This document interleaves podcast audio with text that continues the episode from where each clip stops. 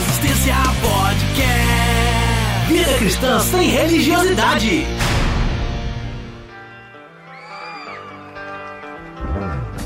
We're caught in a trap. I can't walk out because I love you too much, baby. Fala Resistência, programa de número 26 no ar. Why can't you see oh, what you're doing to me? Oh, when you don't believe a word I'm saying. We can't go on together with suspicious minds. And we can't build our dreams on suspicious minds. A dualidade do ser humano, criado carne e espírito, é posta à prova o tempo todo naqueles que foram alcançados pela graça divina e que, assim como o apóstolo Paulo disse, tem sua mente renovada pela transformação do entendimento. A partir do momento em que temos a consciência de que o nosso espírito milita contra a carne e vice-versa, reconhecemos a nossa origem no pecado e a nossa nova condição mental instalada. Porém, há uma dificuldade em assumirmos o nosso eu interior, aquilo que é a nossa essência, e que muitas vezes nos empurra para o abismo, fazendo com que a gente não saiba bem contra o que lutar, nos satisfazendo em estarmos vestidos de uma pseudo-santidade exteriorizada por vestimentas, linguajar e costumes. Qual a importância em reconhecer a minha real condição com honestidade? O que me impede de fazer uma autoanálise e constatar que algo mal habita dentro de mim? Como lutar contra a minha própria vontade e fazer a vontade de Deus? Isso e muito mais nesse episódio. Eu sou Rodrigo Oliveira e se existe alguém que soube como explorar a ambiguidade humana e ganhar milhões com isso, foi um senhorzinho chamado Stan Lee. Fala Resistência, aqui é Edivaldo. Eu, eu mesmo e a minha carne. Quem me livrará do corpo dessa morte? Muito bom. Digno de um reverendo. Não esperava menos. Ah, vou explodir aqui daqui a pouco. Ai meu ego. Ai, meu ego. Fala galera, aqui é o Rodrigo Muniz e se você conhece o inimigo e conhece a si mesmo, não precisa temer o resultado de 100 batalhas. Se você se conhece, mas não conhece o inimigo, para cada vitória ganha sofrerá também uma derrota. Se você não conhece nem o inimigo nem a si mesmo, perderá todas as batalhas. Sun Tzu, a arte da guerra. Fala Resistência, aqui é o Will Soares. Eu estou muito feliz em estar aqui. Não, pensando bem, não tô feliz, não. Caguei pra todo mundo. Mãe, socorro, mãe! Caraca, que dualidade. É esquizofrênico, né? Total. caught in a trap. I can't walk out because I love too much. Where you going? Don't you know? Caught in a trap. Para começar esse primeiro bloco, vamos falar um pouco sobre a honestidade que se tem que ter para reconhecer quem eu sou realmente, né? Por que os cristãos têm essa dificuldade em assumir que existe uma carne que milita contra o espírito? Na verdade, todo mundo sabe, né? Todo mundo fala isso, mas eh, a gente percebe que tem uma, uma, uma certa dificuldade das pessoas que estão dentro da igreja de, de assumir o seu lado carnal, de assumir que existe alguma coisa lá por dentro que milita o tempo inteiro contra o espírito, né? E por que que isso acontece na, na opinião de vocês? É, a gente percebe que a, a, a gente vive num tempo histórico e eu, eu não sei se isso é influência do hedonismo ou alguma coisa relacionada a isso, né? Mas as pessoas têm muita dificuldade hoje de reconhecer as coisas, né? De reconhecer as próprias fraquezas. Algumas pessoas, principalmente liderança, às vezes têm aquela ideia de que reconhecer pontos fracos ou algum tipo de fraqueza, reconhecer algum erro, alguma dificuldade, é sinal, na verdade, de fraqueza, né? É, tá mais ligado à fraqueza do que a um erro, né? Porque às vezes o erro nem aconteceu, é uma coisa que habita dentro da gente, né? Exatamente. E assim, é, é, e hoje nesse mundo evangélico de superstars, né? Super crentes, né? A gente percebe que quando você se mostra uma pessoa que se identifica, eu vejo isso como pastor às vezes, e às vezes gera até confus, confusão com relação ao povo, eles estão tão acostumados em ver as pessoas se mostrarem somente pastores e líderes é, que não erram. Quando você se identifica, algumas pessoas entendem, outras confundem isso. Mas a gente vê uma dificuldade muito grande na igreja. É, o texto de Tiago diz que nós deveríamos confessar os nossos pecados uns aos outros, né? Uhum. Aí a pessoa vai pensar assim: o que eu vou me expor para fulano? Eu vou contar da, da, minha vida? E a gente poderia ser tão útil um para o outro, né? Às vezes é uma luta que eu enfrento ou já enfrentei, uma luta que eu já enfrentei e às vezes você está enfrentando e, e o fato de você se abrir para mim, eu posso te ajudar, ou então eu estou enfrentando uma luta pessoal, alguma fraqueza que eu tenho, você poderia ser tão útil para mim e me abençoar e me ajudar. Mas hoje a gente tem essa grande dificuldade, ainda mais com, essa, com essas redes sociais, que as pessoas, ao mesmo tempo, não, não falam das suas fraquezas, mas ficam expondo as suas vidas, né? Essa questão de, de confessar, é, se confessar uns aos outros é complicado, né? Porque hoje em dia você, você confessa o seu pecado para um irmão esse irmão confessa o seu pecado para outro. Entendeu? Ele, vai confessando o seu pecado. No, no final de tudo, você fica no banco. é verdade. O dele é, é. O maior problema hoje de você, de você confessar um pecado é a forma como você vai ser tratado. Ah, é, assim. Muitas vezes as pessoas se seguram no, no, nos próprios ministérios para não, se, não se, se afastar da igreja, para não se afastar até de Deus mesmo, porque uhum. ela já criou aquele reino ali para ela e, e, aquilo ali funciona e, e, o senso de responsabilidade a atrai, de certa forma, para junto de Deus. Não tô, não tô entrando no mérito aqui se é certo ou se é errado, só tô falando o que acontece. Uhum. É, e no final das contas, a pessoa vai lá e confessa o pecado pro irmão esperando uma palavra de esperança crendo que o, o irmão vai dar uma palavra de esperança. A primeira coisa que ele faz é, ó, pô, já que você tá nessa, cara, você vai ter que ficar no banco. Tipo assim, o cara, pô, mas eu confessei meu pecado, você não tem como me ajudar? Não, você tem que se arrepender e a gente vai voltar no, entrar num processo agora para você poder voltar pro ministério.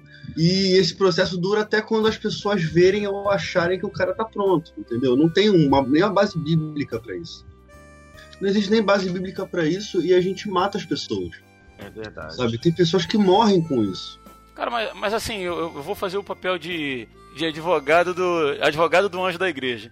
Quando uma pessoa está em tá cometendo algum pecado, está vivenciando algum pecado, eu penso assim que também, de certa forma, não é legal que ela esteja numa posição de liderança dirigindo outras pessoas. Não, você não, não pensa isso não? Porque, tipo assim, o cara tá passando por uma situação lá, sei lá, vou dar um exemplo assim, muito comum que a gente vê hoje em dia, a questão do adultério. O cara tá adulterando, e ele é lá, sei lá, é líder de jovens lá da igreja e tal. E ele vai e confessa isso para alguém. Uhum. Vamos supor um, pra um pastor, para um outro líder, né, que é que é amigo dele. Sim. Mas ele não quer que aquilo saia dali, não, vamos morar junto e tal, mas de repente ele ainda tá numa situação de, de fragilidade, ele tá numa situação de que ele não tá em condições de estar tá orientando ninguém. E, pô, como é que seria isso? Você, Edivaldo, na, na posição de pastor de, de, de igreja, como é que você vê isso? Pois bem, é, é, na minha opinião, o líder que está numa situação dessa, por isso que a gente, a frase do Muniz tem tudo a ver, a gente tem que se conhecer a si mesmo. A gente tem que ver os nossos limites. Se a gente estiver numa situação assim, a primeira coisa a gente tem que procurar tratamento, a gente procurar ajuda. Porque um dos maiores problemas que nós temos de, de liderança pastoral é que os pastores se acham é, não, não, se acham, mas tem, tem, tem também a dificuldade de achar alguém é, é para abrir o coração, porque nós, pastores, somos muito solitários. Essa é uma realidade. O ministério pastoral é um deserto. A gente encontra dificuldades, dificuldades de, de encontrar alguém para abrir o coração também. A gente fica com medo, né, de, de, de você abrir o coração para outra pessoa e, e esse camarada não, não entender ou te julgar. Um dos maiores medos que a gente tem é como o Will falou, o julgamento, né? Mas eu acho que assim, o líder tem que ficar bem atento com relação a isso. Se ele está enfrentando algum problema pessoal, nessa área que ele tem que aconselhar, ele não tem como aconselhar se ele não se tratar primeiro. Eu acho que, ele, que nós líderes às vezes precisamos. Mas você acha que nessa, nessa, situação específica que eu falei, o ideal seria que, que ele mesmo se afastasse Isso, por alguma razão? É, é por exemplo, Ou, vai... se afastasse por alguma razão, que ele mesmo se afastasse, fosse honesto e dissesse, ó, oh, não, não tem condições, vou precisar me afastar Exatamente. um tempo e tal e, e procurar ajuda, né? Procurar é, um... A dificuldade é essa que as pessoas acham que é fraqueza, né? É fraqueza, é fraco, uhum. é, não é espiritual. Uhum. Né? Tá, o líder tem que ter a hombridade é. e, a, e ser, vamos botar assim, homem o suficiente para entender que ele cometeu um erro uhum. e ele mesmo pedir para se afastar, para ele poder se repensar a própria vida, sabe? Sem querer espiritualizar a coisa, mas de repensar a própria vida, porque quando a gente comete um erro, o ideal é a gente sentar e reavaliar. Nem que isso seja às vezes você pode achar que não que você não tem que sair e tal, mas na, na minha concepção, a pessoa tem que dar tem que dar um tempo sim para rever a própria vida. É, como é que você vai aconselhar, por exemplo, se você está com um problema, uma crise no teu casamento? Uhum. Total, não tem né, como. Como é que você vai aconselhar uma, uma irmã que está com problema no casamento e é, era difícil. Não, e você pode. Você corre o risco também de, de, de, de ser seduzido, ou, ou, se achar seduzido ou seduzido. Sim, por aí então, vai. É, é, é, isso é muito comum. Né? Eu me lembro que a gente passou uma situação assim numa igreja. Eu e o Rodrigo congregamos num lugar, né, Rodrigo? Uhum. Que o líder passou por uma situação assim, não sei se você lembra. Era uma Sim. situação de. Ele tinha problema no casamento e a, e a irmã é, passou uma, uma, uma, dificuldade lá, era viúva, recente. eu lembro disso. Quase deu rolo, né? Por causa disso. Então, é, lembra, né? Então, assim, a gente tem Ele queria largar a mulher para casar com a viúva, né? É, ele começou. Se apaixonou pela viúva. Chegou ao ponto de dizer que aquilo era, que era a resposta de Deus, foi de Deus, que não sei o quê, que ela seria a pessoa certa. Né? E ela mesma estava tão desligada que ela nem percebeu. Quando ela percebeu, já estava no meio do rolo, né? É.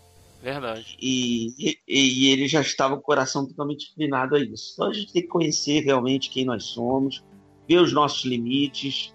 Né? Se a gente tem fraqueza, por exemplo, se, se, a minha fraqueza for financeira, eu não posso assumir nenhuma, uma, nenhuma posição que, que mexa com dinheiro, por exemplo, não posso ser tesoureiro de uma dentro da igreja, não posso ser tesoureiro, no, no nosso caso aqui, do presbitério. Uhum. É, se meu problema é com se eu tenho problema na área sexual, eu tenho que resolver isso primeiro, senão eu, eu sou um forte candidato a, a, a adulterar, a cair, a pecar. Sim, sim. Então a gente tem que, a gente tem que se conhecer bem e, e ver os nossos limites. E você, Muniz, tá caladinho aí. O que, que você acha, é... na sua opinião? Qual é, o, qual é a grande dificuldade de, de reconhecer o nosso, nosso eu interior? Aí? Então, eu penso que, ah, assim como o, o Ed falou, a questão de você não ter uma hoje dentro do, do, da igreja, vamos dizer assim, aquela cultura de parceria. Você não tem aquela cultura de parceria, né, de caminhar junto. Uhum. Você, é, o que mais a gente vê é um ajuntamento de pessoas que estão ali para viver uma religião e que não tem aquela, aquela conexão entre irmãos real, né, verdadeira. A comunhão, né, cara? É, aquela comunhão verdadeira de saber assim, a gente vai caminhar junto até a eternidade. Eu preciso de você, você precisa de mim, uhum. né? Então, é, por não haver essa cultura, por não haver essa, essa compreensão que nasce de uma série de, de, de, de fatores, né? É, que Jesus vai mostrando para a gente aonde que nasce isso, uhum. nasce da humildade, né? Quando ele fala lá em Mateus 5, né? Quando ele fala, bem-aventurados os humildes de espírito, que deles é o reino dos céus, é, ele já está dando uma pista de que há um caminho para se construir isso, né? essa, essa postura de unidade, essa postura de parceria, de unidade. Ela nasce de, uma, de um reconhecimento de que eu não sou melhor do que o meu irmão, e se eu não sou melhor do que o meu irmão, quando eu percebo o erro do meu irmão, eu, eu não vou julgá-lo nem sair divulgando o erro dele, porque eu, eu, eu sei que o erro dele é o meu erro também, e que assim como ele foi capaz de fazer aquilo, eu sou capaz de fazer também, e de, dada a determinada circunstância, pode ser até pior o meu erro, né? Então eu não tenho o direito de julgar. Todos nós somos iguais diante do Senhor, né? A, a Bíblia fala que todos pecaram, né? Mas se eu tenho esse sentimento de unidade e amor pelo meu irmão, eu não vou sair divulgando, julgando. E isso falta bastante hoje em dia, que essa que essa unidade dentro da igreja, né? Não unidade simplesmente territorial, mas uma unidade de espírito, que eles sejam um, né? Foi a oração do Senhor. Uhum. Que eles sejam um, Senhor, assim como eu e o Senhor somos um, que eles também sejam um, para que o mundo creia que tu me enviaste, né? Então é essa falta que dificulta, no meu ver, no meu entender, essa honestidade se eu não consigo perceber esse ambiente onde eu não vou ser classificado, sei lá, onde eu vou ser uh, recebido como um igual e não como o esquisito, como o pecadorzão, né? Aquele cara sujão da história. Se eu não consigo perceber um ambiente diferente disso, eu vou me manter calado. Uhum. Somente quando eu reconheço quem realmente eu sou é que eu entro no reino. Então, a falta da pregação disso, de mostrar muitas vezes de cima da plataforma ou na, numa reunião, de quer que seja, mostrar para a pessoa o evangelho genuíno, verdadeiro, que, que nasce do arrependimento. Olha, meu irmão, você precisa reconhecer quem você é. Enquanto você mantiver essa máscara de, de que você é capaz de construir uma espiritualidade, de construir uma vida com Deus a partir da sua própria força, você não vai entrar no reino. Você vai estar tá construindo um reino na sua própria cabeça que quando você pecar, esse reino desmorona. Eu não posso nada, que eu não sou nada e que o Senhor é tudo, que é o sacrifício dele quem me garante acesso ao reino. Muniz, essa, essa dificuldade que, que nós cristãos temos em, em olharmos para dentro, fazer uma autoanálise, sermos honestos e, e nos colocarmos no, no, nosso lugar, ela é tão danosa, cara, ela é tão danosa que até o Will colocou um, uma ilustração no grupo, acho que foi hoje, se eu não me engano, de Jesus sentado ensinando e dizendo assim: amai-vos uns aos outros. Aí alguém pega e diz assim: mas até os homossexuais, até os gays Aí Jesus fala assim: Mas espera aí, vamos voltar. Qual parte você não entendeu? É, esse tipo de coisa mostra que a gente se coloca numa, numa posição de superioridade em relação ao outro, seja em relação ao ímpio, né, aquele que não conhece a Cristo, ou até mesmo em relação a outros cristãos. Porque quando um irmãozinho nosso erra, aí acontece exatamente isso que você falou. A gente começa a discriminar, ó, chegou, chegou o errão, chegou o tal, não sei o quê. Quando na verdade nós estamos na mesma condição que ele. Né? Nós fomos alcançados pela mesma graça, nós estamos no mesmo, no mesmo pacote. E em relação aos ímpios, a, a diferença grande é que eu acredito que o ímpio ele não conhece essa, essa guerra interna que nós cristãos temos ou deveríamos ter. Né? O, o ímpio ele peca, ele ama pecar, né? ele, não, ele não, não se incomoda com isso, não se preocupa. Isso aí, isso aí. Mas em nós há uma coisa que que chama a nossa atenção, alguma coisa que, que, que brilha, que, que acende lá dentro, uma, como um alerta né, que acende dentro da nossa alma. E eu vejo que aí. É, é, a, é a consciência, Sim. né? É a consciência. E aí a graça de Deus está presente. Né? Aí onde tem esse conflito espiritual acontecendo dentro da gente, eu vejo que já é a graça de Deus atuando. Né? A gente tem que ser honesto o suficiente para perceber que nós somos regenerados, sim, né, por Cristo, mas que dentro da gente ainda existem duas forças que se opõem, são antagônicas, né? Elas, elas brigam uma contra a outra uhum. e é uma guerra para a vida, cara. É para a vida inteira, né? Só, só na, na, ressurreição, só quando nós já estivermos lá com Cristo, né, cara, que nós vamos totalmente, totalmente transformados, né? entendeu? A gente tem que, tem que ter essa consciência. Ó, é, tem um, um, livro que é, chama o, No Altar da Idolatria Sexual, do Steve Gallagher. Não sei se o, uhum. vocês conhecem, né? Eu já li esse livro já. Já leu, né? Talvez eu já conheço também. Conhece, então. Ele vai. Vocês talvez vão lembrar. Só o burrão aqui que nunca viu. É, mas, é, era é bom, muito bom esse livro. É, eu fico lendo Stephen King, ó. Tá vendo? Só alimentando o velho homem. Ai, ai, ai. Então ele fala, ele fala da importância é, que ele trata da, da libertação de pecados sexuais, né? Uhum. Ele vai tratando desde de, de, pornografia, voyeurismo e outras coisas, né? Que ele vai tratando, prostituição e etc. E aí ele fala da importância de você confessar o pecado para alguém, porque essa pessoa para quem você confessa o pecado, ela vai servir de é, assim, você vai ter uma responsabilidade com aquela pessoa com quem você confessou. Uhum. Você falou para ela, você falou, cara, eu tô arrependido, eu pequei. E aí quando você for tentado novamente, você vai lembrar, caramba, mas um dia eu confessei, né? Eu cumpri lá Tiago 5,16, eu confessei meu pecado para aquela pessoa e eu firmei um compromisso com Deus e com aquela pessoa ali de lutar contra esse pecado. Então você é, é aquela coisa que eu falei da, da parceria, né? Você estabelece uma parceria. O Tiago vai falar disso, né? De você confessar o teu pecado, uns aos outros e orar uns pelos outros para que possa ser curado.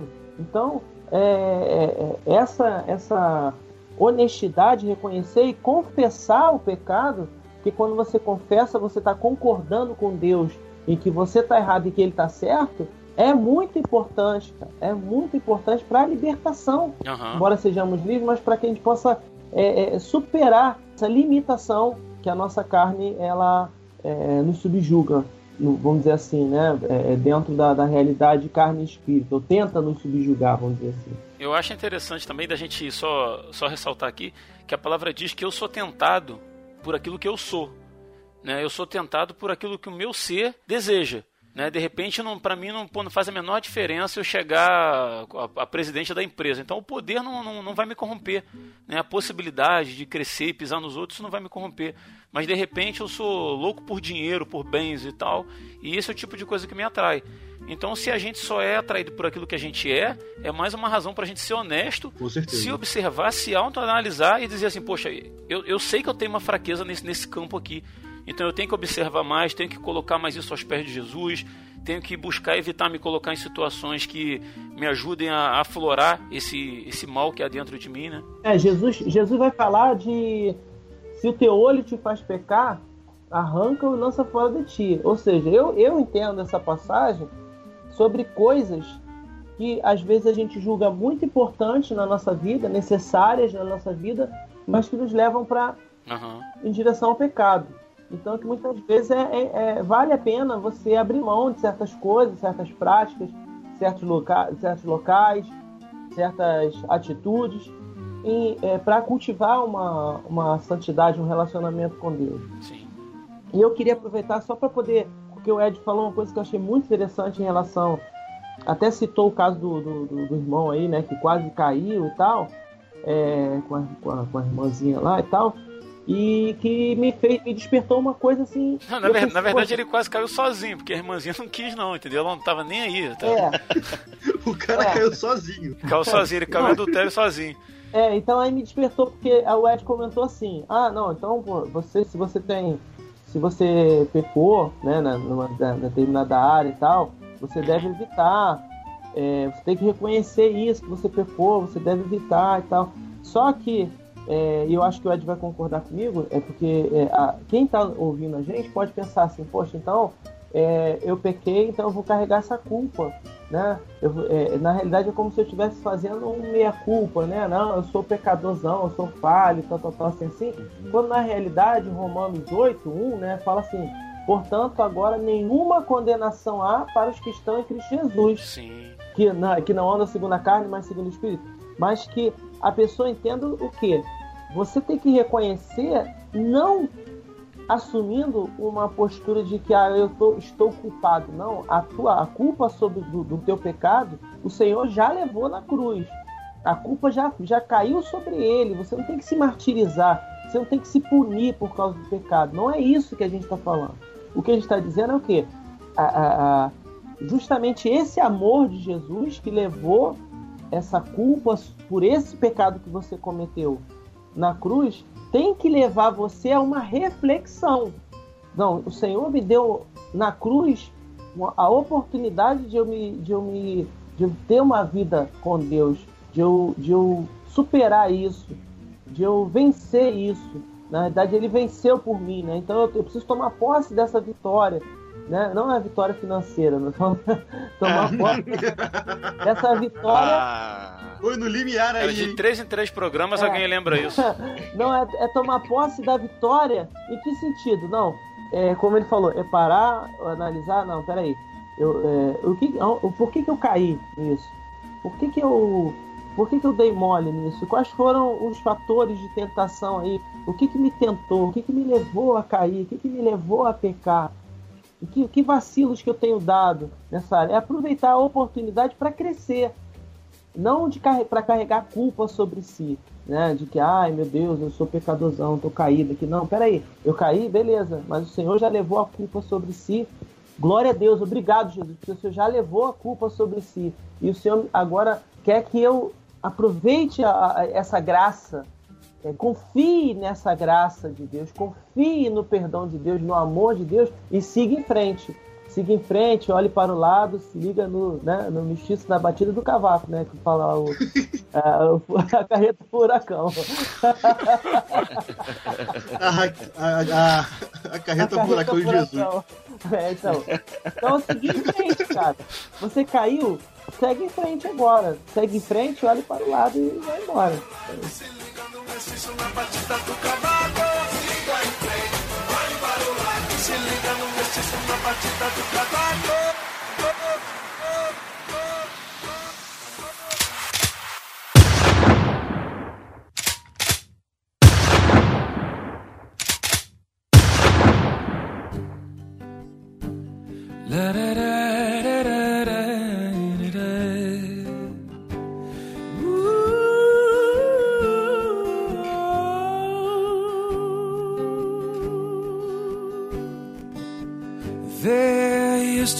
A great tower alone on the sea.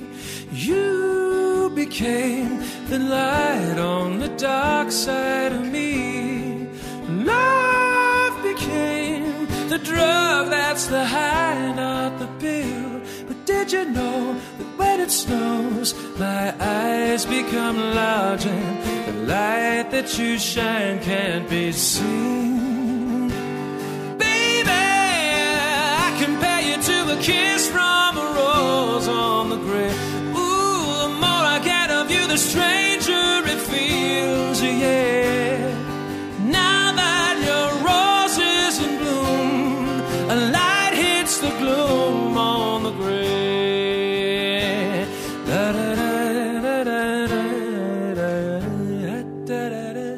Complementando algo que o Muniz falou, ele falou algo muito, muito interessante que eu gostei bastante acerca do de você confessar os seus pecados, né?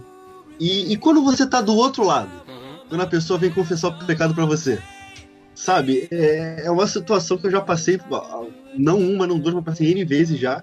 E é importante nós termos a postura de, primeiro de tudo, ouvir a pessoa. Sabe? Você na postura de ouvir a pessoa. Às vezes a pessoa, ela quer confessar ali e, e ela quer ser ouvida, cara. Às vezes só ouvida, às vezes não precisa nem falar nada.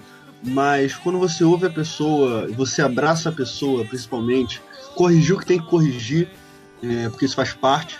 Você aconselhar a pessoa, mas aconselhar não julgando, não botando julgo em cima da pessoa, não botando peso em cima da pessoa, porque a pessoa que tá ou no fundo do poço ou na beira do abismo, o que ela não precisa é um empurrão, sabe? Ela precisa que, que alguém jogue a corda.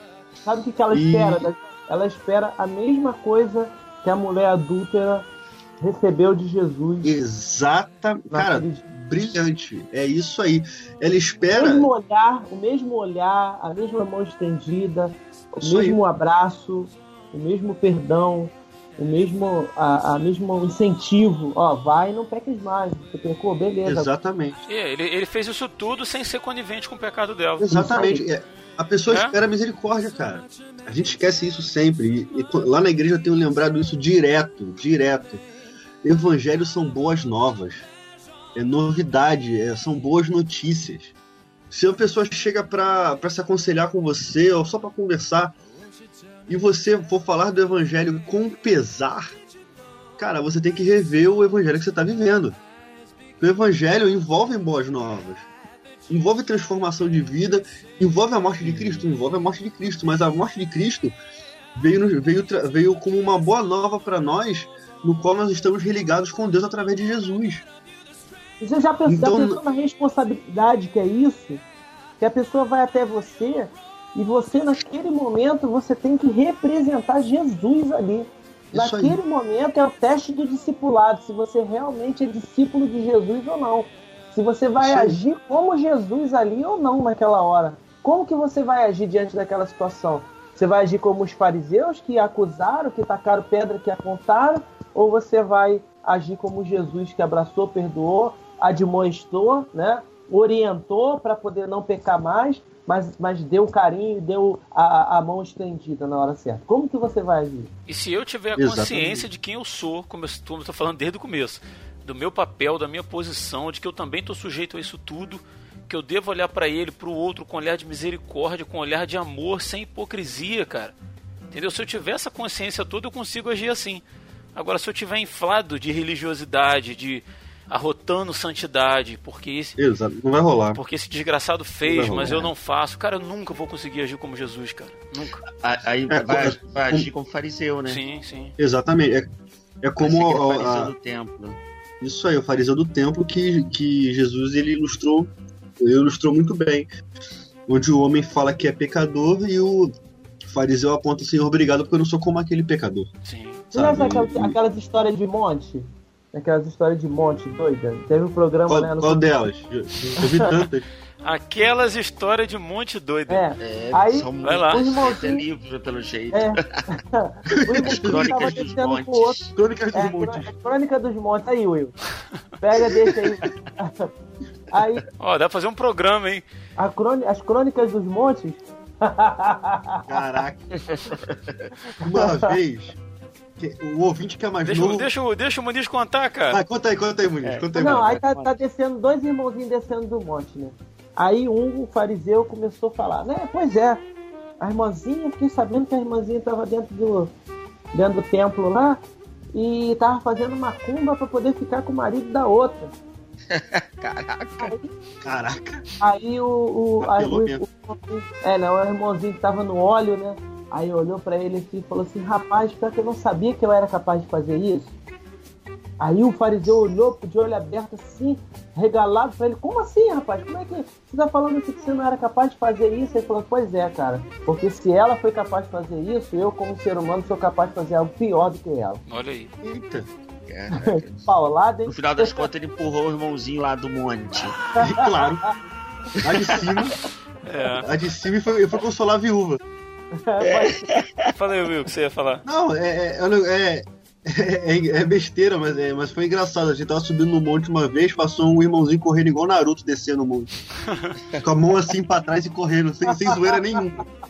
Sem pilha nenhuma, cara. Aquele, o monte... eu já vi isso dentro do templo. O monte que tem aqui em Mesquita. E acabou a história, só isso. É só isso, cara. Foi nada. Você só ia debochar do cara mesmo, você não ia acrescentar nada. Né? Não, não ia acrescentar nada, não. É só, é só pra falar que eu conheci o Naruto no monte. ah, tá bom. Aqui, é, eu gostei da citação que o, que o Muniz fez de Romano. Aí, olha só, se, ah, eu acho... sempre que alguém puder, fala que gostou de alguma citação que eu fiz também.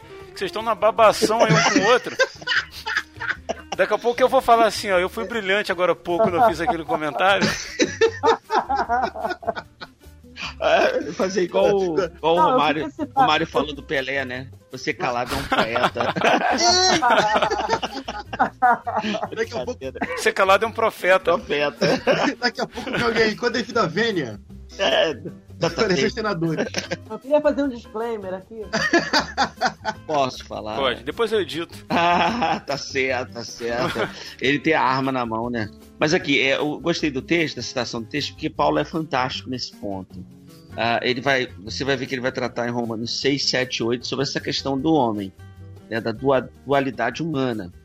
É, o capítulo 6 ele vai falar mais especificamente da lei, a influência da lei, que nós somos casado, casados com a lei. No capítulo 7 ele vai falar dessa lei moral. Né? E, e é interessante porque eu, eu, pertenço a uma corrente minoritária uhum. que pensa que o texto de Romanos capítulo 7 e, e, aí, e aí a gente tem que entender toda uma retórica de Paulo. Paulo tem toda uma retórica, uma forma própria e, e, e singular de, de ensinar. E eu acho que no capítulo 7 de Romanos, Paulo não está falando dele mesmo. Quando ele diz assim: o bem que eu quero fazer eu não faço, mas o mal que eu não quero fazer eu faço. Eu acredito aqui que Paulo não está falando dele, ele está se colocando, porque o capítulo 7 ele não está falando da vida cristã. Ele não, não está falando do homem com Cristo, ele está falando do homem sem Cristo. Ele vai dizer, na verdade, embora a gente pontu, pontu, se pontuou aqui que o, o, que o não crente ele talvez não tenha, não tenha essa percepção, uhum. mas o Romanos capítulo 7, Paulo está falando exatamente do não crente. Que o não crente, ele, ele, ele, não, ele, ele não tem como fazer o bem nesse sentido, né? É, porque o pecado o domina. No capítulo 8, que Muniz citou, Paulo já está falando da vida no espírito, é, é, da vida do convertido. Porque eu, assim, é, é, claro que nós temos as nossas fraquezas, lutamos contra o pecado, mas o Romanos 7 nunca pode ser desculpa para nós para a prática do pecado, para assim reforçar a nossa fraqueza no sentido negativo, né? De dizer assim, ah, eu peco mesmo porque até Paulo pecou, por que, eu não vou pecar? Tem gente que diz isso e usa esse texto. O assim. famoso a carne é fraca, né? A carne é fraca. É. Mas aqui Paulo está falando da vida sem o espírito. Então eu acredito que ele se coloca no lugar do não crente, e ele diz assim. Aí por isso que no final ele usa o texto que eu citei, né? Quem me livrará do corpo dessa morte? Então a gente não pode utilizar o, o texto de Romanos capítulo 7 para ser um, um salvo-conduto para o pecado. Na verdade, é, a nossa vida é a vida do capítulo 8, é a vida no Espírito. Então, há essa, essa, essa luta, existe uma luta sim, mas a gente, no poder do Espírito, vence essa luta. O Espírito Santo nos capacita a dizer não ao pecado. Quando nós não tínhamos é, o Espírito Santo em nós, quando, quando antes de nós sermos selados pelo Espírito, nós não tínhamos a capacidade de dizer não ao pecado. Mas a partir do momento que o Espírito nos selou para o dia da redenção, hoje nós somos capacitados pelo Espírito para dizer não ao pecado. Embora, por isso que, por isso que a Bíblia diz que nós não somos escravos mais do pecado, mas temos a possibilidade, possibilidade ainda de pecar. Né? Mas nós temos a possibilidade também de dizer não ao pecado. E aí entra as dietas espirituais, né? Uma vida com Deus, de oração, é, é, é, é saber fugir da aparência do mal, né? O, crente, às, às, vezes, hoje quer fazer o contrário, né? Quando ele vê que o negócio é mal, ele se aproxima, né? e do, do diabo ele foge. A Bíblia diz que do diabo a gente resiste e do pecado a gente foge. Então se aparenta ser mal, opa, peraí, eu não vou para esse caminho, eu sei que eu vou, eu posso cair. Daí o Espírito fala conosco, a gente uhum. sente a presença de Deus em nós. E quando a gente fala dessa, dessa dualidade do que habita né, dentro do, do cristão, é, só assim para ficar bem claro, você falou isso aí para e ressaltar, a gente não está justificando o nosso pecado, né? Até porque uhum. o, o meu pecado foi pago na cruz né, pelo sacrifício de Cristo. Mas a, a, minha nova consciência, essa, essa renovação do meu entendimento, né, Paulo usa esse, esse termo, isso que, que roda dentro da minha mente, ela me faz compreender plenamente, através de uma ação do Espírito Santo, de que o, uhum. o meu pecado gera morte. Né, e fazer Aham. a vontade de Deus gera vida. Então, assim, a, uhum. eu, eu, eu, acredito que. Eu, eu tenho um, um amigo, ele é até pastor, ele acredita que a gente pode viver sem pecar, plenamente sem pecar. Eu, eu, eu, não creio assim. Eu creio que dentro, na, na uhum. nossa dificuldade, a nossa, a nossa humanidade, o, o, pecado que habita em nós, né? nossa, o fato de a gente ter sido gerado em pecado, uhum. Ele é tão, é tão ativo dentro. É, ele é ativo dentro de nós de uma, de uma forma uhum. que pecar eventualmente né, vai acontecer, mesmo que não seja um, um pecado que vai trazer grandes consequências. Né? Tem coisas que a gente erra que trazem consequências terríveis, cara. Acaba com, com a família da gente, acaba com a, com a reputação, acaba com a saúde mental de outras pessoas. Mas tem pecados que a gente comete que não tem, não aparecem, né? as pessoas não vão ficar sabendo, uhum. é uma coisa muito íntima, muito pessoal. Mas esse uhum. tipo, até esse tipo de pecado, na minha opinião, isso tem que ser uma derrapada, tem que ser um acidente. Uma coisa que acidente, acontece claro. e que tem que ser tem que ser vigiado para que não aconteça mais, sabe? Mas faz parte. Mas só para dizer assim que a gente a gente está falando disso, quando a gente assume que a gente é assim por dentro, não é para justificar o nosso pecado, só por isso que eu quis acrescentar. É, falar uma coisa que veio à minha, à minha cabeça aqui, em relação a. Agora não lembro por que, que veio na minha cabeça, agora estou perdidinho aqui. Mas em relação. Deve ser alguma citação brilhante que eu fiz, mas vai lá. Não, foi uma coisa que você falou assim. Foi uma coisa que você falou assim. É, mas em relação às distrações, né? Porque essa luta do, do, do, do eu é, contra do, do, do, velho homem com a, a, é a luta carne e espírito, vamos dizer assim, é a nova criatura, é velho homem, né? Então essa a luta do eu contra meu novo eu. Isso. Isso aí. Isso. Essa luta, ela e foi brilhante, Rodrigo. Ah, eu sei disso. É. Olha, fantástico, Não, fantástico. Fantástico, ó. fantástico. Olha, Nós você. Faríamos melhor. Estou, estou inflado, estou inflado. Olha, você se superou quando você escreveu essa frase. Com a devida vênia, com a devida oh, vênia, você foi genial. Não, então, quer dizer, é, isso daí eu tenho meditado muito em relação às distrações, cara. As distrações do, do, do dia a dia, as distrações da vida, que roubam essa, essa, esse lugar de, de, de primazia do Senhor, das coisas de Deus, né? Da nossa vida. Uhum. É, são coisas legítimas, né? São, são coisas boas, né? Ninguém está falando de coisas erradas, né? Ah, não, você se distraiu com o pecado. Não, não é isso. Distração com o trabalho, distração com, com a faculdade, com o estudo, com, com a, internet. A, entretenimento, a internet, entretenimento em geral, né? Essas coisas nos distraem, nos, nos tiram a, a, a atenção, vamos dizer assim, que a gente deveria prestar ao Senhor. A gente não está aqui, mais uma vez, é, voltando ao programa que a gente mencionou sobre isso, né? Sobre a questão de você servir, adorar o Senhor no seu dia a dia, com a sua vida, né? A sua vida, ela tem que ser uma adoração ao Senhor, sim. Você trabalha, você estuda, beleza. Mas a gente precisa cultivar o contato com o Senhor. Eu estou lendo aqui um, um texto está em Lucas, do, do, versículo, do capítulo 10, versículo 38 ao 42, que vai falar sobre Marta e Maria, né? Tão né, conhecido esse texto, né? Esse, que já se tornou um clichê, vamos dizer assim, né? Marta, Marta, porque andas atribulado, tantas coisas, né? Maria escolheu a boa parte. A gente ouve, a gente se arrepia, a gente dá glória, a gente sapateia e fala em mistério. Mas na hora de viver isso, a gente não consegue, porque a gente continua sendo Marta. E aí, com uma postura de quê? De dar, às vezes, mais atenção a certas coisas, atenção em demasia a certas coisas e, e deixando o Senhor de lado. Eu poderia trabalhar e, e, e não, eu posso deixar isso para amanhã e, e, e, cuidar do, do, do, meu relacionamento com o Senhor hoje, mas não, eu vou ler mais um, um capítulo. Não, eu vou, ler, vou assistir mais um, mais um episódio da série. Não, eu vou, vou ficar mais, mais uma horinha aqui no. Essa aí foi direto para mim, pessoal. Para mim, pra mim, mim, também. Pra, pra mim, também, cara.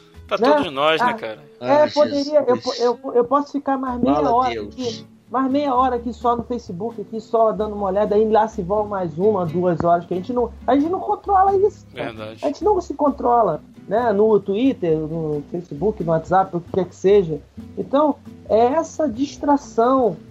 Ninguém está dizendo aqui que você não pode usar um Facebook, WhatsApp, o que quer que seja, ou assistir uma série, um filme com a sua família, que isso que é saudável, que é bom, né? Mas é, é, é se deixar dominar. Tudo me é lícito, mas nem tudo me convém, que eu não posso me deixar dominar por nada. E às vezes a gente se deixa dominar por algumas coisas e, e, e, esse tempo tão precioso que não volta mais, a gente desperdiçou, perdeu a visitação do Senhor, né? Perdeu Verdade. a visitação do Senhor. Concordo. Falar aí, Ed? Eu só queria dizer que eu aceito, Vinícius, eu aceito, eu aceito. Recebe, né? Cara, mas isso... A festa no céu que um pecador se arrependeu. É, é, mas essa é a grande realidade. Esse texto, esse texto de Marta é bastante atual, cara. Maria e Marta, é muito atual. É, ele, ele, se, ele se atualiza cada manhã, né? É, ele se reflete justamente, a, reflete justamente a nossa sociedade hoje. A gente é assim, cara.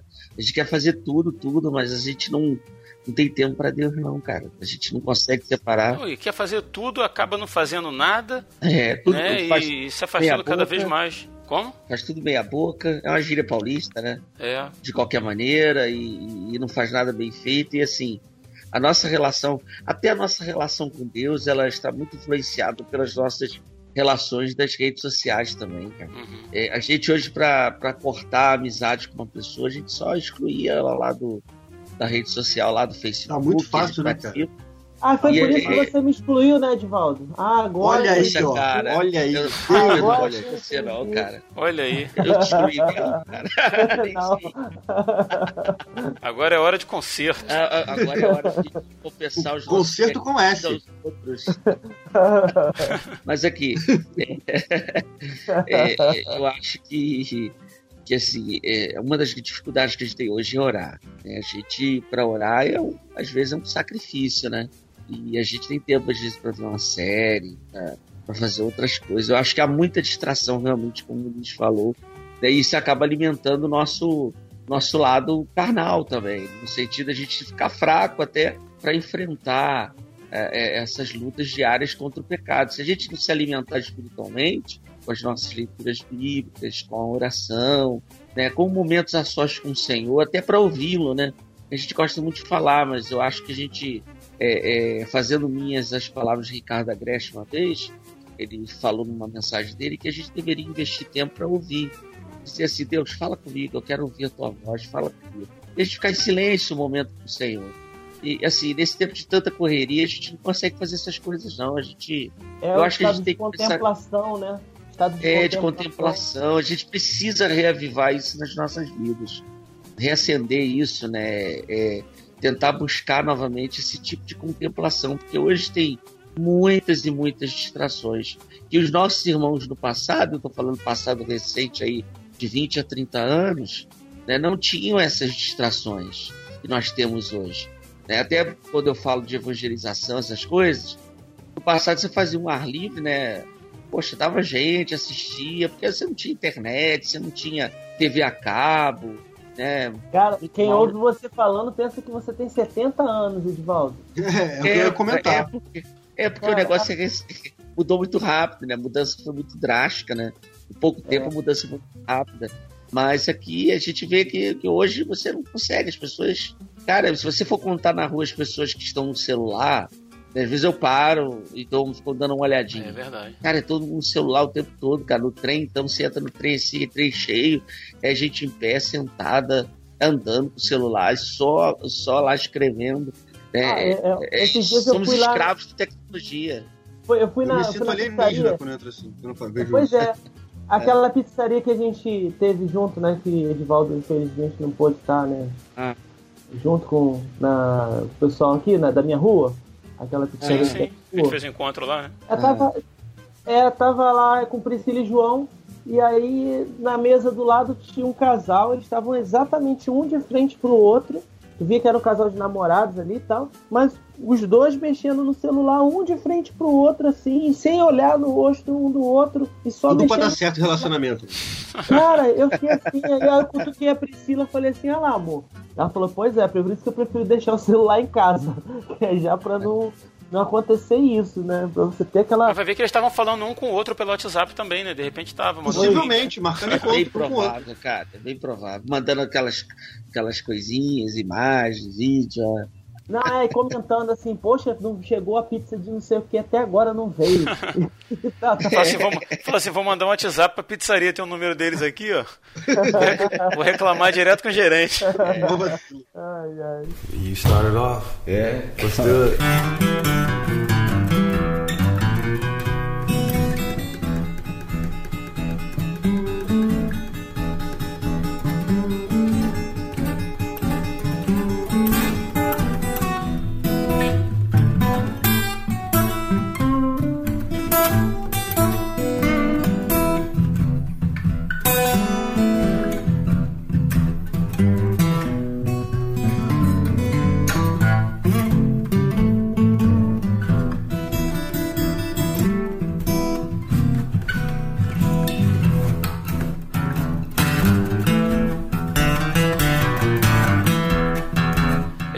Então a gente está falando aí sobre, sobre a questão do velho homem e às vezes ele, ele surge, né? Às vezes ele vem com pressão. Vem, vem, vem, vem, vem, vem! Uh!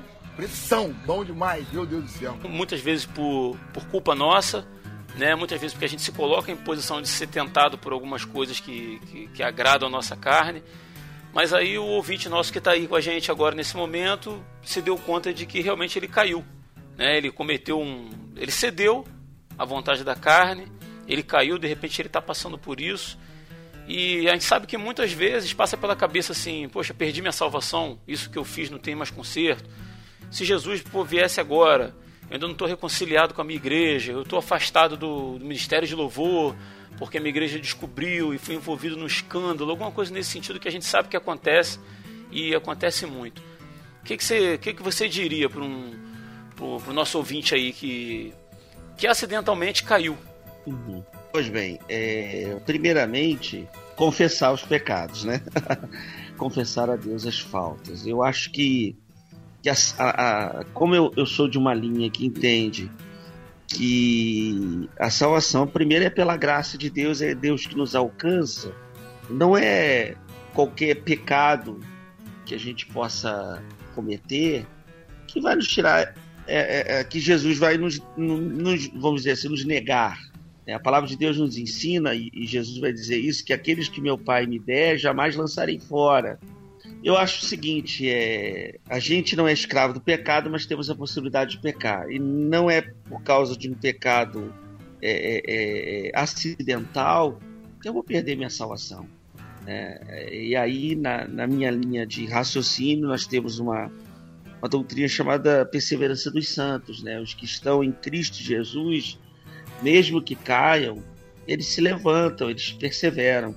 Eu acho que o primeiro passo é, é, é reconhecer a queda, aonde caiu, é confessar a Deus a, a, a, falta, o pecado, mesmo estando distante da, da igreja, porque não adianta, eu posso estar dentro do templo e distante de Deus, porque estar na igreja me faz necessariamente ser salvo e necessariamente ser crente, mas é necessário que, que eu confesse a Deus peça perdão da minha falta. Sim.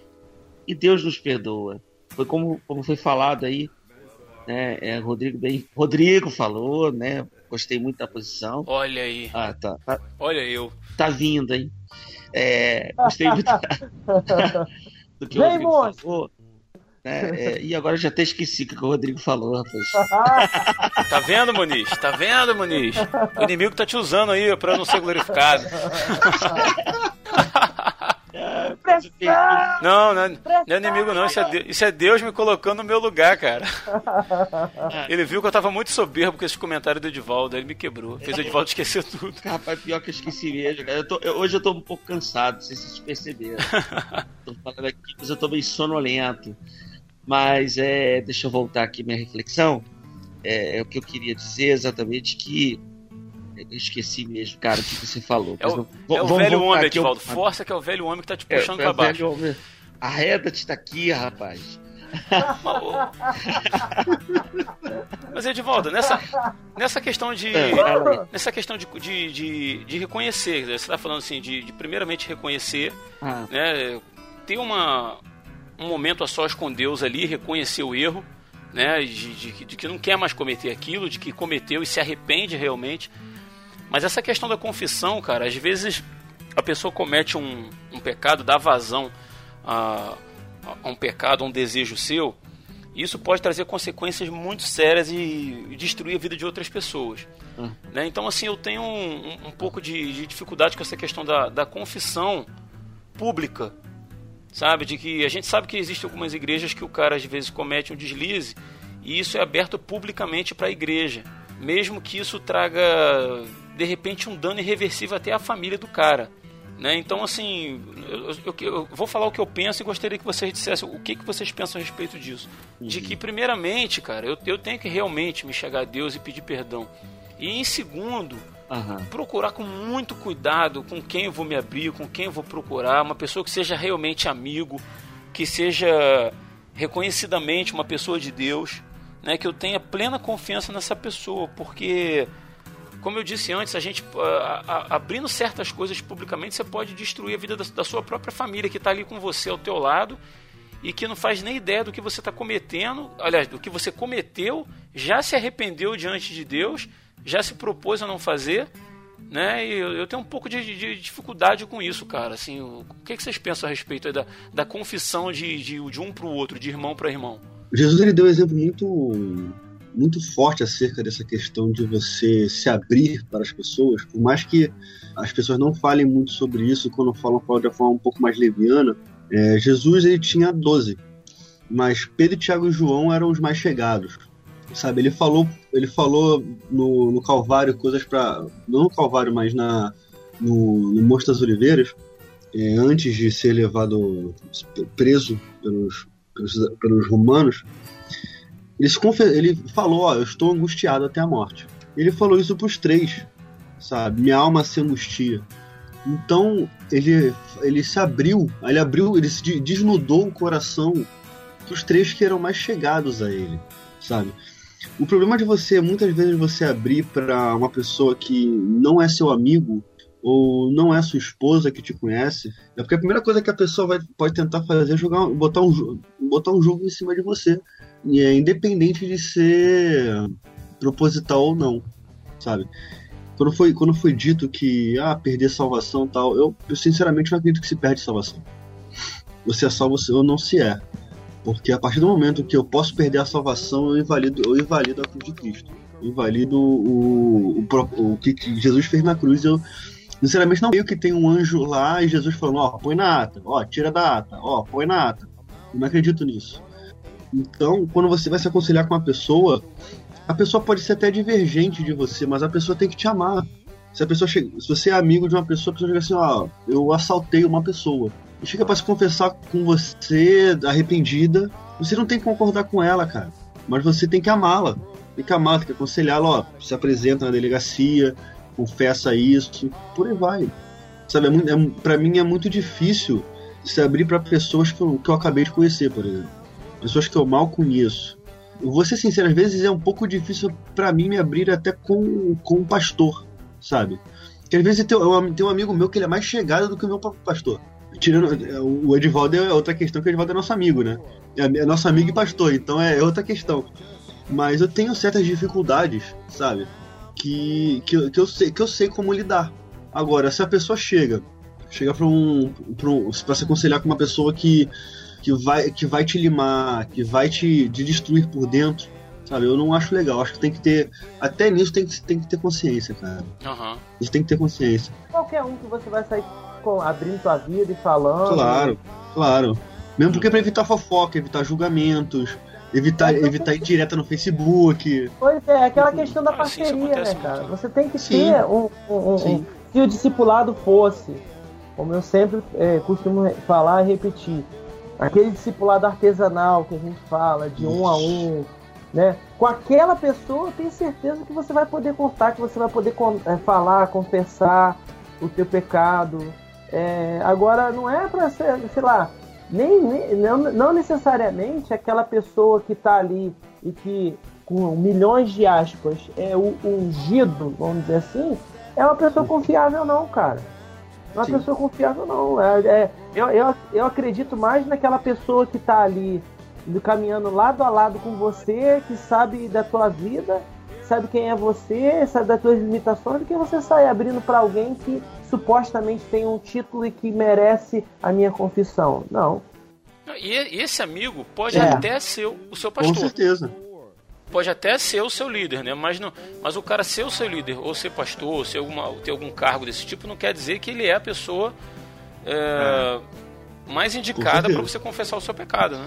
Cara, o critério para mim é, o, o, é a pessoa te amar. Quando, normalmente quando eu vou conversar com as pessoas, eu sei, eu sei o, o que, que eu vou falar com aquela pessoa, eu sei que aquela pessoa me ama, sabe? E vai me dar um, um conselho construtivo ela pode me, me arrebentar, ela pode me destruir, mas ela vai fazer isso pro meu bem. Sabe? Ela vai fazer isso para me para me, me impulsionar, sabe? Me jogar para frente. Sabe? Ela não vai me, não vai tentar me destruir. Então, para mim o, o critério tem que ser esse. Amigo que te ama, entendeu? Que, que sangra por você, você sangra por ele e vida que segue. Pra mim, pra mim o critério é esse. Oh!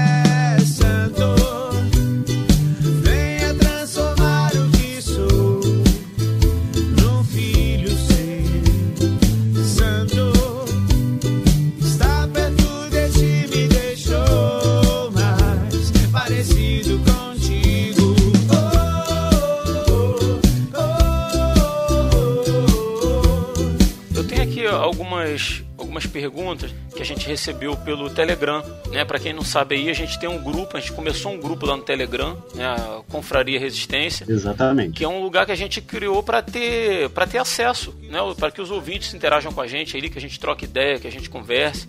A gente passa antes qual, qual vai ser o tema do próximo programa, a gente pede sugestão e recebe também, né, sugestão de pauta e tal. Então, assim, se você por acaso aí ainda não está lá na Confraria Resistência e quer trocar uma ideia com a gente, quer participar, no link da postagem. E, a gente, a gente é bem ativo, né? A gente sim, é bem ativo sim. na confraria. Sim, sim. A gente é bem ativo na confraria. A gente ri, a gente brinca, a gente se diverte. É, é bem, é bem, é bem legal, sério, cara. Conhecer gente nova é legal, né? A gente tem uma rapaziada lá que tá colaborando aí, é bem, bem interessante. Com certeza. Eu não gosto da confraria, eu nem participo. Eu percebi. duvido, duvido. Eu quase não entro. Não, mas você não entra em lugar nenhum. Não é só lá, não. Eu apago. Você não entrou no Skype hoje? É, é, não, é. não entra no Skype pra gravar. mas a gente tem na, na, na, postagem de todo episódio, a gente coloca um link lá. Se, se você tem o Telegram instalado no seu smartphone, é só entrar lá, clicar no link e você já entra automaticamente na, na confraria. E fala por todo mundo assim que pô, vai ser muito legal se você entrar, é, é muito prazeroso pra gente conhecer gente nova. Então a gente recebeu algumas perguntas relativas ao tema.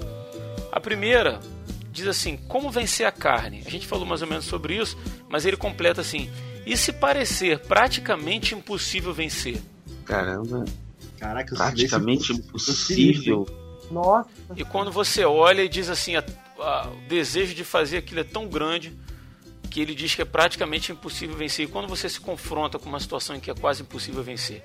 Eu penso o seguinte, cara, é... qualquer tentação é impossível da gente vencer. Qualquer uma. Sozinho, Seja ela né? é a mais simples até a mais cabeluda. É, ela é. Todas são impossíveis. Todas. Tentação cabeluda. Seja... É, pois é, você, você pegar... disso aqui também.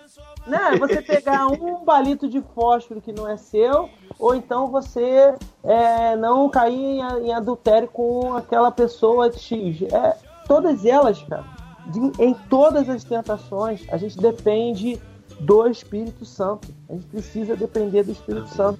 Porque a gente Legal, não pode. Não, a gente não pode. Não, boa é, resposta. É, mas não é. A gente não pode sozinho. Sim, sim. A gente não pode sozinho. A gente tem que lembrar, cara. É, isso é um erro e a gente vai cair naquela esparrela de ir, lá e bater a cara no chão e para novamente reconhecer pelo meu braço, pela minha força, eu não posso. A gente não pode é, é, achar que, poxa, ah, é, se Deus não estiver comigo, beleza, mesmo assim eu vou. Não, é por isso que a necessidade da comunhão com o Senhor foi tão uhum. falada. A necessidade da comunhão com o Senhor. E quando é que a gente cai? É quando a gente está longe do Senhor, cara. Se a gente está. A a Bíblia é muito, muito, muito clara em relação a isso. Que a gente tem que se encher do Espírito para não dar vazão a quem? A carne. Então, se eu estou vazio do Senhor, se a minha mente está distraída, se eu estou pensando em, em, tudo, né? É, em outras coisas tantas da minha vida e nada de buscar o Senhor, né? Como ele fala lá em Colossenses 3, né? Se, se vocês estão em Cristo, busque as coisas que são de cima e tal. Se eu não tenho tempo para nada disso, né? Se a minha vida é só para outras coisas e tal, na hora que vier a tentação, na hora que vier o dia mal, eu vou tá, estar tá por mim mesmo. É simples assim. Se eu quero caminhar sozinho, se eu estou me acostumando a caminhar sozinho, na hora que a tentação vier, eu vou estar também o quê? Sozinho. Uhum. Sozinho. Então, se. Ah, é quando, quando parece impossível, meu irmão, pode parecer aquela coisa que, meu, nossa, agora não tem como. Mas se o Espírito Santo estiver com você, você vai conseguir, vai vir uma força, não sei da onde, alguma coisa vai acontecer, sei lá, o anjo vai dar um tapa na tua cara, alguma coisa vai acontecer. Alguma coisa vai acontecer na hora, né? O que não exclui a gente de fazer a nossa parte, né, cara? Não é, não é a gente sozinho, mas a gente tem uma parte importante nisso aí, né? Sem dúvida, sem dúvida, que é dar ouvido à voz do Senhor. É dar ouvido à sim, voz do sim. Senhor. Ele vai falar alto, ele vai gritar no teu ouvido, ele vai te dar todos os escapes, as chances, as oportunidades para você sair e, e, aí você vai Você sair. só executa no final se você quiser. Se você quiser eu também acredito que Deus pode usar alguém como canal de bênção, né, para as nossas Com vidas. acho que há situações também que se a gente conseguir encontrar alguém, alguém de Deus realmente, alguém que a gente vê nele, uma pessoa confiável do Senhor também, para abrir o coração para essa pessoa, porque às vezes nós estamos tão fracos, tão fracos, que nós mesmos nos distanciamos tanto do Senhor que estamos sem forças para chegar até Ele. E a gente precisa, às vezes, de alguém que nos dê uma, uma, uma força também. Então eu acho importante também quando a gente. É claro que o ministro falou uma coisa muito certa. Se a gente tiver comunhão com o Senhor, a gente fica. É muito mais difícil da gente cair. A gente resiste às tentações mais, mais facilidade, a gente a gente está mais forte. Mas e, e, naquelas situações que a gente fica fraco espiritualmente, a gente se esfria, né? Às vezes nós precisamos de um mentor, né? Ou alguém que nos, nos já foi falado um até aqui, né? Sensei, sensei. Mas a gente precisa de alguém às vezes que que, que nos ajude, nos suporte, né? nos leve, às vezes nos carregue também e, e nos mostre. Eu, eu, gosto muito daquela, daquela passagem dos, do paralítico, né, que entrou em cima do telhado. E quando Jesus, eh, você vê que eles fizeram um esforço, né? Uhum. É, é, eles improvisaram lá uma padiola, uma maca, botaram o paralítico, subiram, entraram pelo telhado, porque a, a preocupação deles, a, a meta deles, o alvo é levá-lo até Jesus. Você vai perceber que Jesus não diz assim, e vendo a fé do, do paralítico, ou vendo a fé dele, não. E vendo-lhes a fé, Jesus viu a fé dos, dos, dos cinco, né? às vezes nós estamos como esse paralítico aí, a gente não tem nem, não consegue nem caminhar.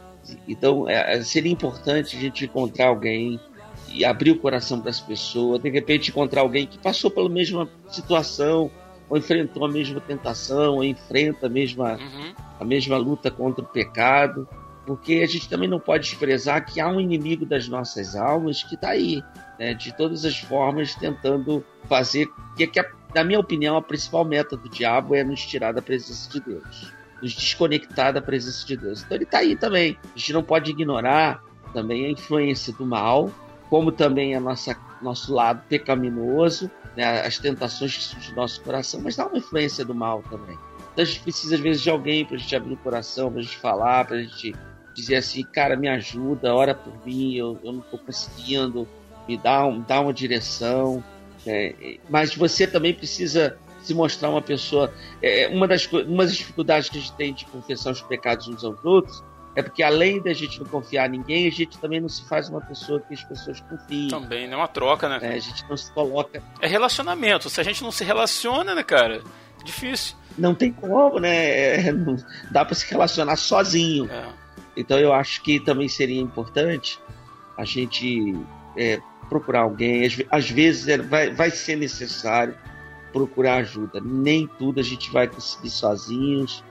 E, mesmo às vezes orando, mas a gente está numa situação de tanta fragilidade, às vezes confuso, às vezes perdido mesmo. Vai precisar de alguém que necessariamente não é o pastor, até porque às vezes a figura pastoral ela é por si só castradora, ela é repressora e as pessoas ficam com medo de chegar até ele mas alguém que você confia, alguém que você você percebe que Deus está colocando essa pessoa no teu caminho, e você percebe que é essa pessoa que o Senhor vai usar como canal de bênção na tua vida. Ele tem outra pergunta aqui que diz assim: e quando existe confusão entre o, entre o que é do espírito e o que é da carne?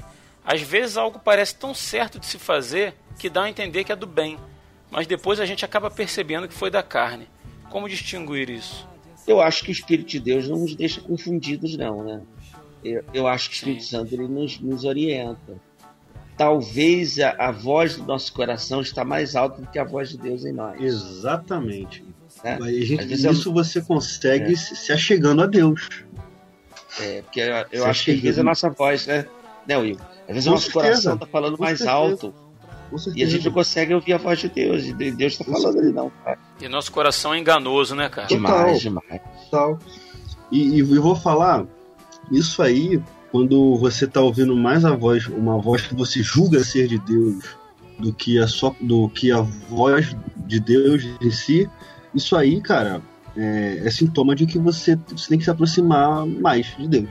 sabe? Mergulhar nele, na palavra, se dedicar em oração, sabe? Porque para que o próprio Deus cale essas muitas vozes e você só, só, só ouça a voz dele. Porque, embora seja, seja carne e espírito militando um contra o outro, mas eles não estão no mesmo peso de igualdade. Não estão. Né? O, o espírito tem que estar muito superior e a carne, eventualmente, ela se sobressai por culpa Sim. nossa. Exatamente. Mas eles não estão ali em pé de igualdade, né? Não, não é uma balança equilibrada, né? Sim, é. E, tem, e tem outras questões também. Por exemplo, essa questão de você achar que é de Deus e não é. Eu vou dar, um, vou dar um meu exemplo. Na minha época de herege. Há duas semanas atrás. É... Ontem. Isso aí, semana passada?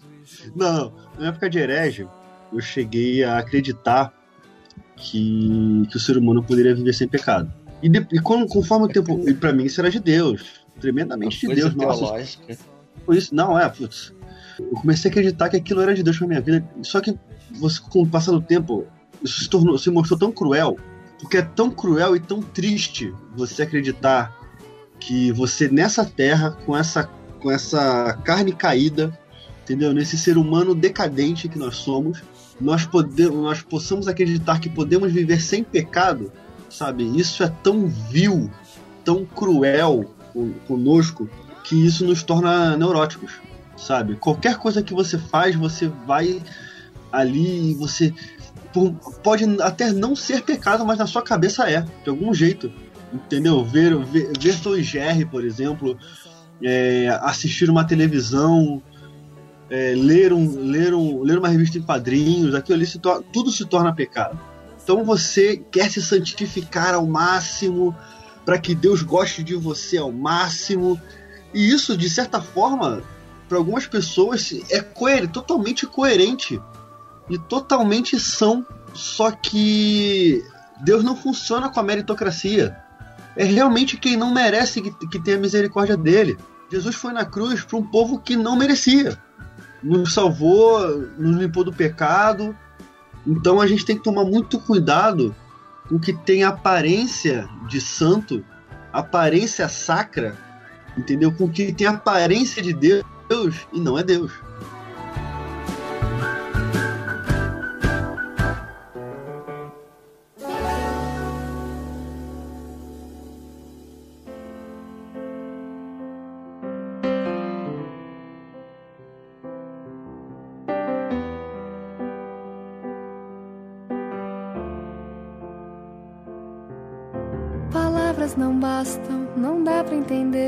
Esse medo que cresce e não para.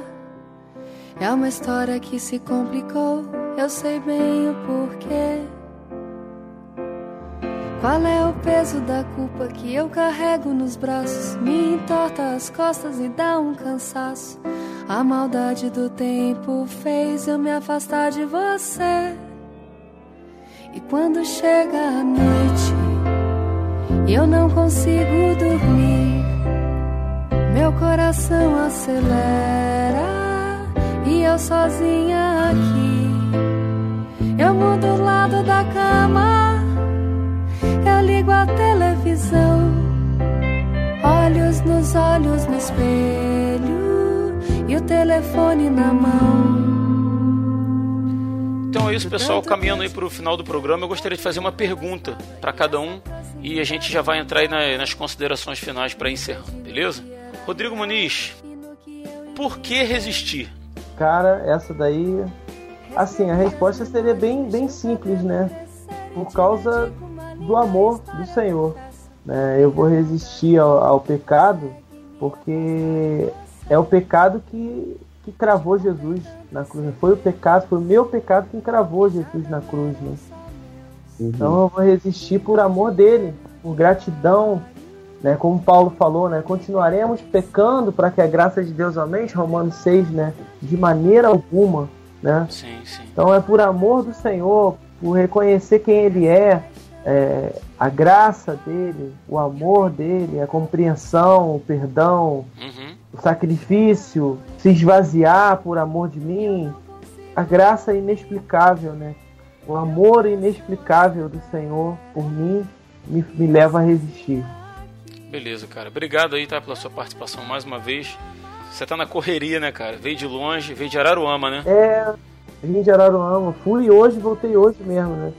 Eu tô. Caramba. É, eu dirigi pouco, pouco mais de 300 km, mas tá bom, é assim mesmo, a vida é assim, né? É normal. É, cara, mas, mas obrigado aí. Foi. Eu sei que você tá com a gente aí, não foi à toa, não, cara. O que você tem para acrescentar aí, isso é. Isso é de Deus, não é à toa, não. Obrigado aí, que Deus lhe pague. Ah, amém. Eu só, eu só queria fazer uma indicação de um livro, antes de, claro. de fechar. É um livro que eu tô lendo agora. É, é, o que todo. É uma série, né? Esse, é uma série de livros, uhum. mas esse foi escrito por John Owen, é da Page, né, esse livro. É o que todo cristão precisa saber. E aí ele fala sobre a tentação e a mortificação do pecado. Tem um comentário atrás do livro que diz assim: o baixíssimo nível da nossa espiritualidade atual é devido ao nosso ponto de vista superficial do pecado.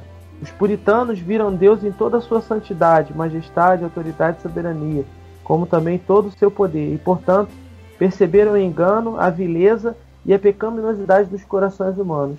O viver santo não é uma relíquia dos dias dos puritanos, e sim algo essencial para todos os cristãos em todos os tempos. Né? Então eu queria deixar essa indicação aí de leitura para que a gente possa estar cada dia mais nos edificando em Cristo aí, buscando em Cristo aí a, a fortaleza da nossa vida aí. Show, cara. Obrigadão aí. Valeu. Meu grande amigo Edvaldo, vou te fazer uma pergunta nova. Ih, rapaz. Tô brincando, a mesma pergunta, cara. Por que resistir? Fala aí pro nosso ouvinte aí, cara.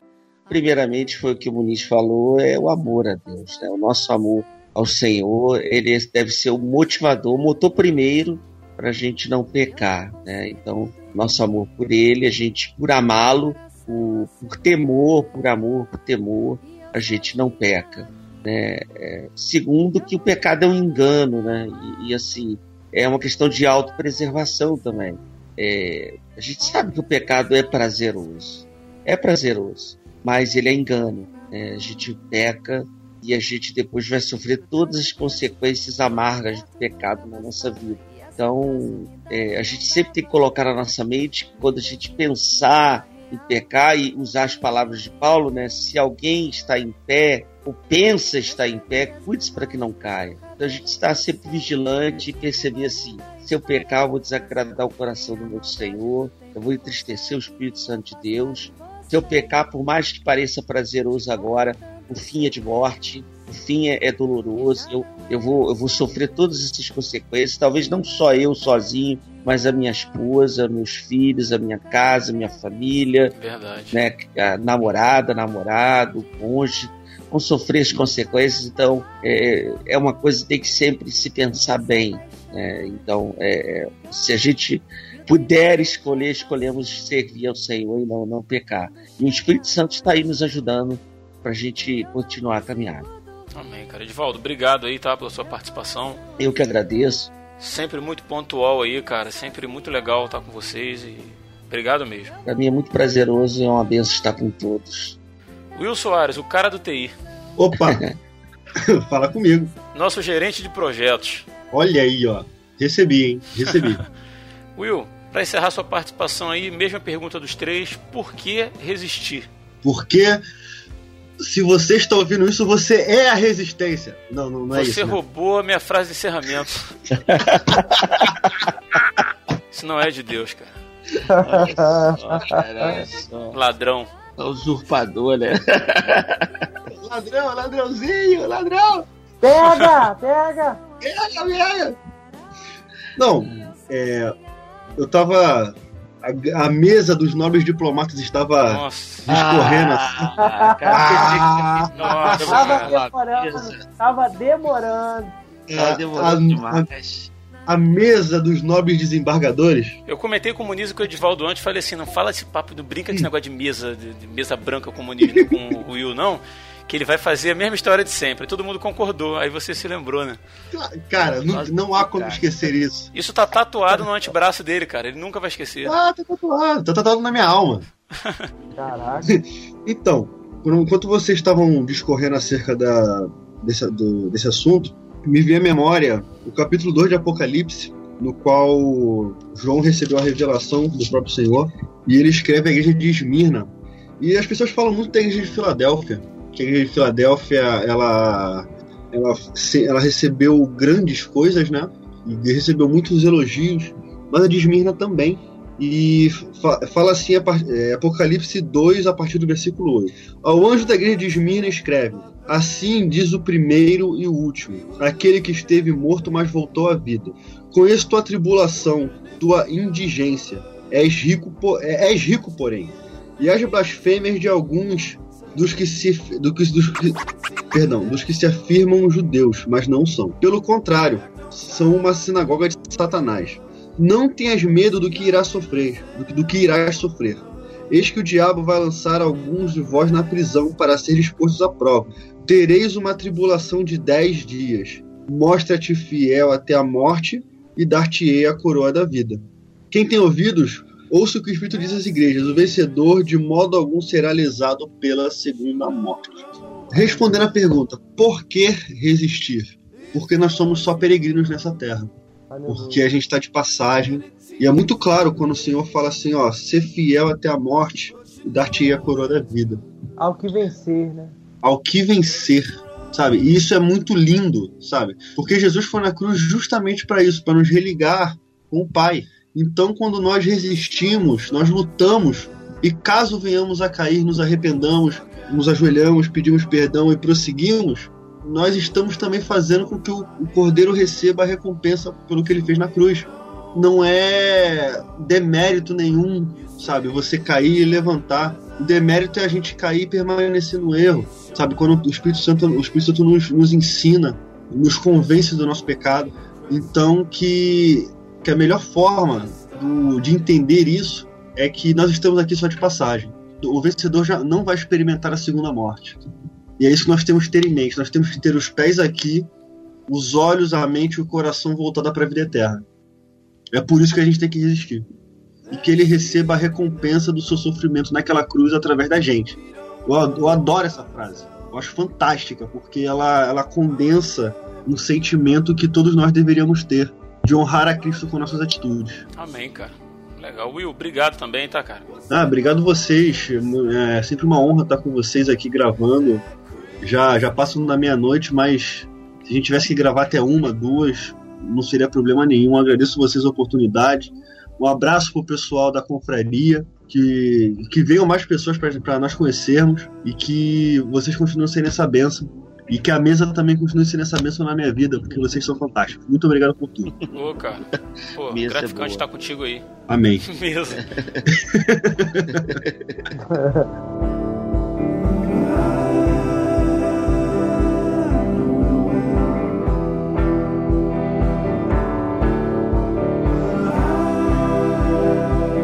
isso, amigo ouvinte. Muito obrigado aí por ficar com a gente até o final, tá? Nos ajude aí compartilhando esse podcast.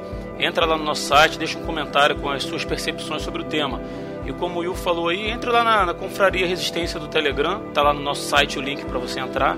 Que a gente quer te conhecer e quer trocar uma ideia, beleza? É, para isso pra gente é, é o que paga o trabalho que a gente tem, é conhecer os frutos desse trabalho.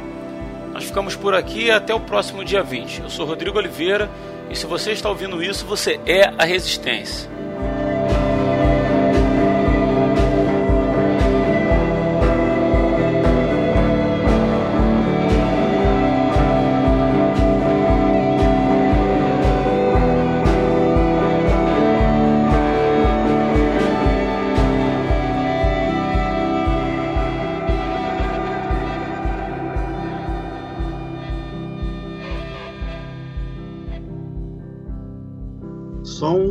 Parênteses. Só um parênteses aí.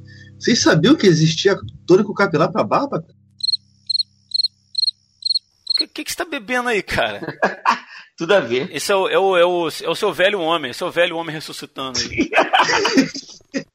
cara, eu tô chocado, acabei de receber o. Que, é, tá falando de cabelo, aqui pra mim isso, mais, cara. Pô. Tônico capilar pra barba, maluco. Ele quer usar porque ele só tem, ele, hoje ele só tem barba, então não tem jeito. Claro, tem que deixar. Tem que... Na verdade, tava fazendo, você tava pesquisando é, aí. É o que tem, né? Vai usar tônico aonde? Na orelha? É, tipo, tipo o General Vivar, aquele quadro que, que o Da Vinci pintou no Chapolin.